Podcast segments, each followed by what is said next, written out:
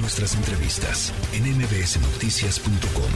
Escuchas a Ana Francisca Vega. Diana Bernal en MBS Noticias.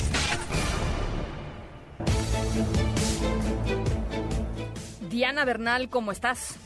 Hola, mi querida Ana Francisca. Pues la verdad estoy muy triste, muy preocupada. Yo hace varias décadas inicié mi carrera en este tribunal que antes se llamaba fiscal de la Federación. Sí. Muchos años antes lo creó el licenciado Lázaro Cárdenas ha sido, como te comentaba la semana pasada, un ejemplo a nivel internacional de lo que es que cualquier ciudadano o ciudadana que reciba un acto de una autoridad del gobierno que le afecte, que pueda ser una arbitrariedad, pues pueda ir a este tribunal y tener acceso a la justicia y en caso de que así sea, el tribunal declarar la nulidad. Pero ahorita precisamente, mi querida Ana Francisca, en el pleno de la Cámara de Diputados, están votando el, dictamen, bueno, lo están analizando, pero como tú sabes ya las posiciones son irreductibles y sucedió una cosa muy curiosa.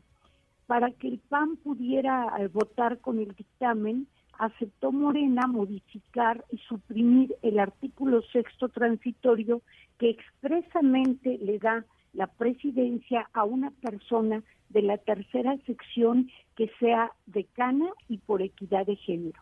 Entonces, como platicamos tú y yo en el programa pasado, eso es una ley especial y es contraria al artículo 14 constitucional. Entonces, por petición del PAN se quitó. Pero hoy volvieron a sesionar en la mañana las comisiones de justicia y de, transparencia y anticorrupción y Morena pidió que se volviera a introducir ese artículo. O sea, se ve claramente pues que les jalaron las orejas y aunque aquí no hay intento de disolver el Parlamento, pues si hay un Parlamento intervenido, Ana Francisca, porque ¿cómo va a haber una disposición que diga que la próxima titular de la presidencia que se elige en este mes o a principios de enero tiene que ser, atendiendo a equidad de género, pues tiene que ser mujer, porque nunca había una mujer, eso está muy bien, pero tiene que ser de la tercera sección y la decana de la tercera sección. ¿Sabes cuántos años tiene la decana de la tercera sección? No, no sé, no sé, no lo sé. En 2021. No tiene ni un año. En cambio, hay magistrados allí. Me voy a, permitir mencionar a la magistrada Zulema Morri como un ejemplo, que es una magistrada que lleva, yo creo que como 12, 15 años en el tribunal, una mujer joven, que preparada, capacitada, no dudo que la otra magistrada también lo sea, pero ¿por qué por una ley se va a decidir quién eh, es el presidente de un tribunal autónomo? Ahora, eso, este, pues, eh, eh, digamos, eso, es hacer leyes a modo.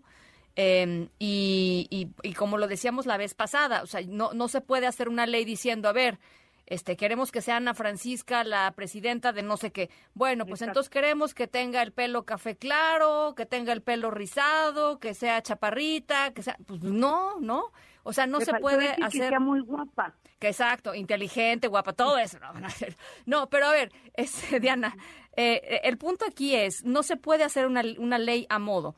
Eh, y esta ley seguramente estará destinada a, que sea eh, impugnada de alguna manera. porque... Pero ¿por quién? Ese es el tema, Ana Francisca, que los magistrados pueden están obligados a acatar la ley aunque la podrían aplicar porque es claramente inconstitucional.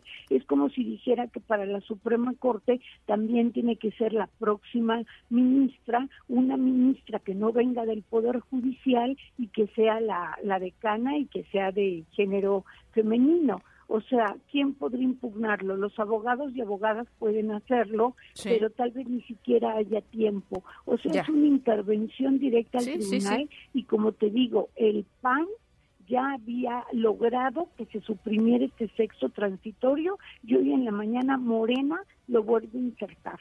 Y además de eso, como comentábamos, a nadie le preocupó que todos los magistrados y magistradas que ahorita están en funciones en las salas ordinarias, o sea, las de primera instancia, todos ya nada más van a tener derecho a este nombramiento que ahorita tienen por 10 años y ya no van a poder ser propuestos para un segundo nombramiento. A nadie, nadie habló por ellos.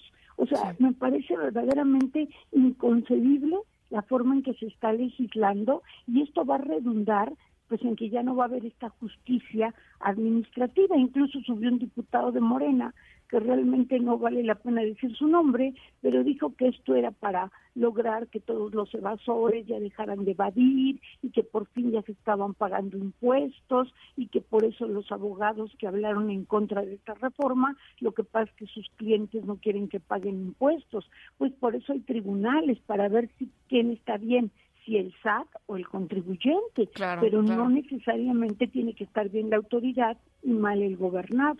Así es.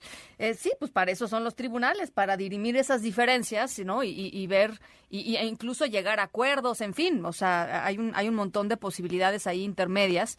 Eh, pues una verdadera pena, eh, mi querida Diana. no, ¿No hay forma de que se salve esto?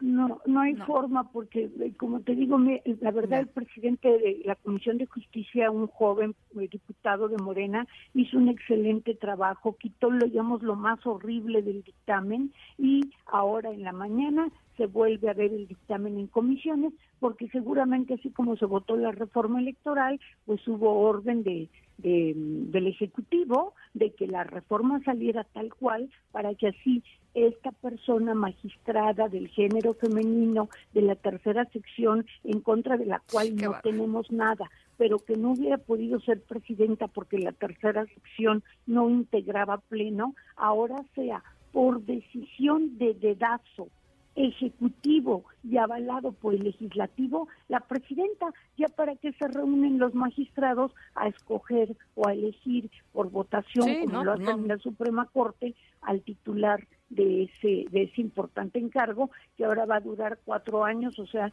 de 2024 a 2028, además de los 83 magistrados que en una sola tandada va a poder proponer el presidente de la República y que no había nombrado.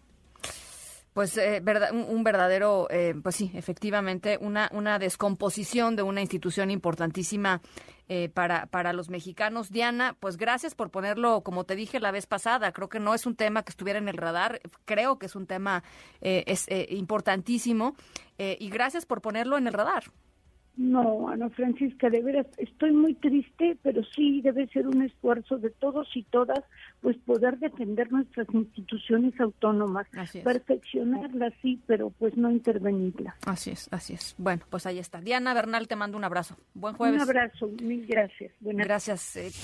La tercera de MBS Noticias.